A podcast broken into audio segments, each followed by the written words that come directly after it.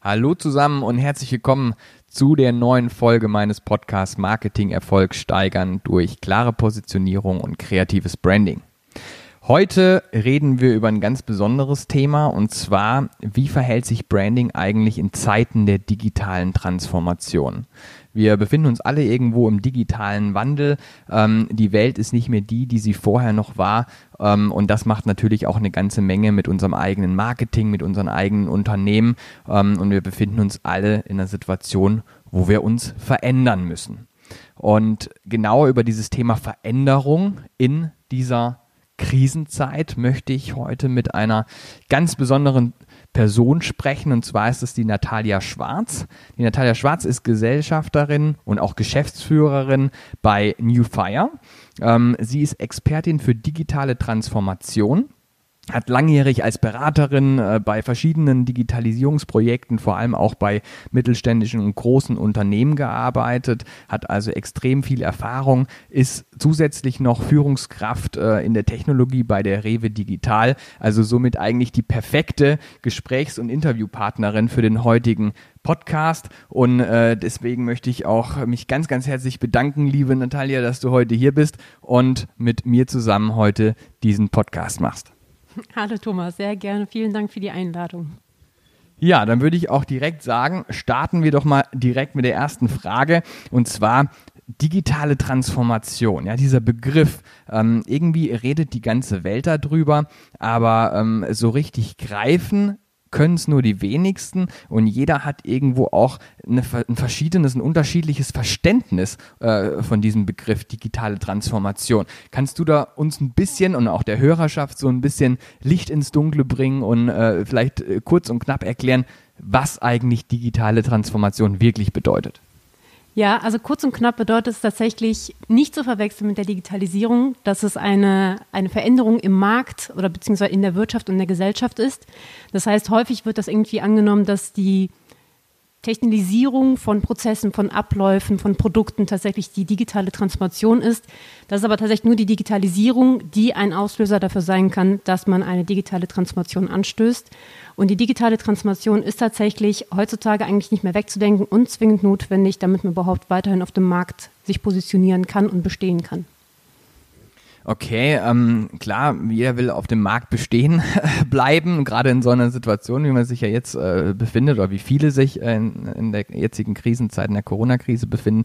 Aber ähm, gibt es bestimmte Zeitpunkte, wann Unternehmen sich transformieren müssen generell oder ist das äh, nur in Krisenzeiten notwendig? Ähm, wie kann man das verstehen? Also wann muss ich mich in so einen Veränderungsprozess als kleines mittelständisches Unternehmen äh, begeben? Das kann tatsächlich unterschiedliche Auslöser haben. Also es kann tatsächlich durch so Zeiten wie Corona jetzt ein sehr, sehr dringender Faktor werden, weil grundsätzlich einfach die Markteintrittsbarrieren viel geringer geworden sind. Also wir haben viel, viel mehr Wettbewerber, das heißt Unternehmen, die schon längerfristig bestehen, die ihr Portfolio vielleicht nicht mehr ganz so häufig angepasst haben oder den Markt, den Wettbewerb nicht mehr so im Fokus haben, die müssen tatsächlich darauf achten, dass sie immer wieder am Ball bleiben und dementsprechend auch immer wieder in diese digitale Transformation gehen, mit am Punkt des, des Geschehens bleiben und äh, auch der Faktor Personal zum Beispiel oder Mitarbeiter ist nun mal ein großer Punkt, weil einfach sich auch die Anforderungen gewandelt haben. Das heißt, man wirbt mittlerweile nicht mehr oder nicht mal Mitarbeiter werben um Arbeitgeber, sondern Arbeitgeber werben um die richtigen Mitarbeiter, weil man einfach durch die Digitalisierung viel, viel schnelllebiger geworden ist. Das heißt, man braucht genau die Experten und die zu bekommen ist gar nicht mehr so einfach, weil es auch dazu gehört, eine ganz oder ganz viel Mindset-Änderung nicht nur bei den Mitarbeitern, sondern auch in der Kultur, auch bei den Führungskräften zu bewirken. Und das ist so der Faktor, man muss einfach regelmäßig eine Analyse durchführen in seinem Unternehmen und Corona hat uns gerade gezeigt, dass wir ganz viele Unternehmen mussten ihr Portfolio umstellen und dazu hat gehört, ja, die Digitalisierung von verschiedenen Produkten, aber diese Digitalisierung, sieht man ja jetzt gerade, bringt ja ganz viele neue Faktoren mit sich. Also wie viele Unternehmen stellen gerade ihre kompletten Arbeitsmethoden beispielsweise um, was damit zu tun hat, dass neue Anforderungen durch die Kunden, durch das Portfolio, durch die Mitarbeiter gekommen ist oder durch die Arbeitsprozesse.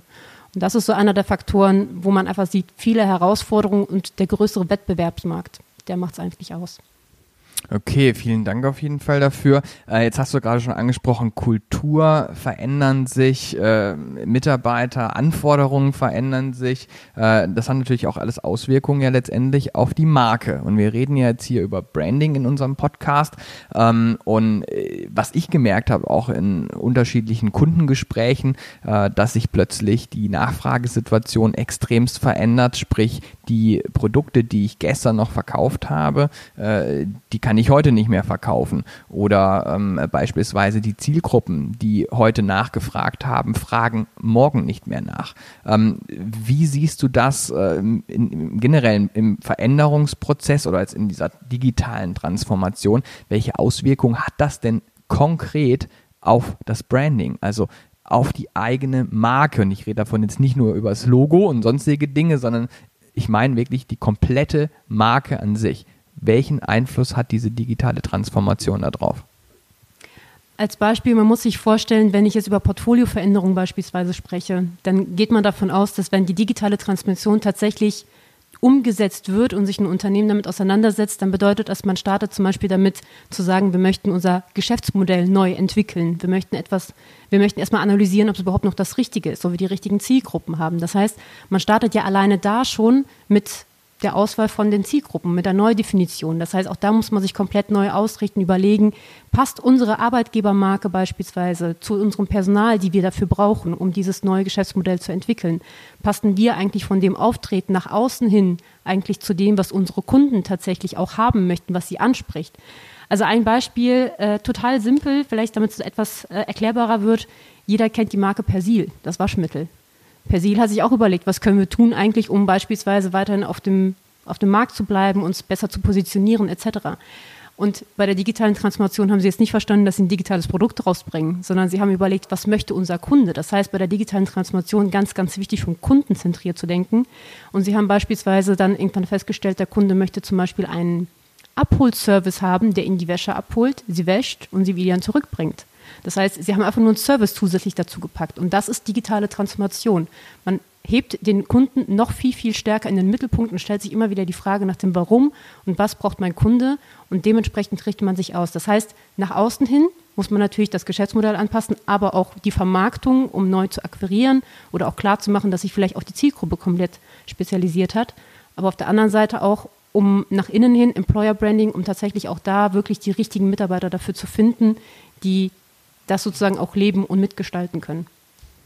Ja klar, das ist bei den Mitarbeitern ein Riesenthema. Äh, Employer Branding an sich in solchen Veränderungsprozessen äh, noch äh, extremer als jetzt im normalen klassischen Corporate Branding. Ähm, ja, definitiv.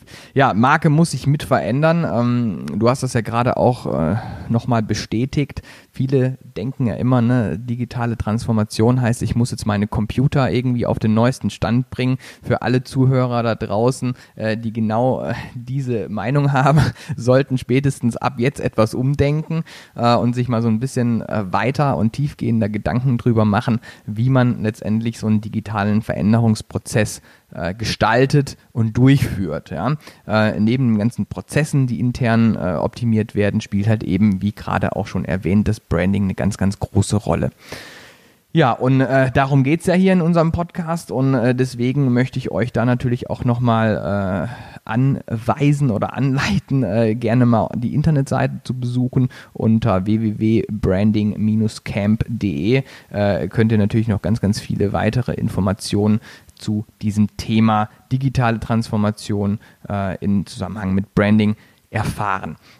Ja, jetzt aber nochmal abschließend ähm, zu dieser Folge, äh, Natalia.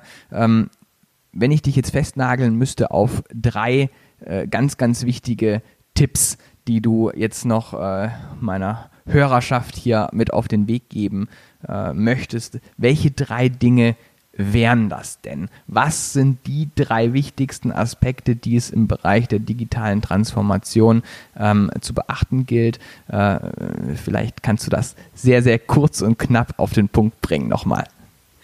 Die drei wichtigsten Dinge.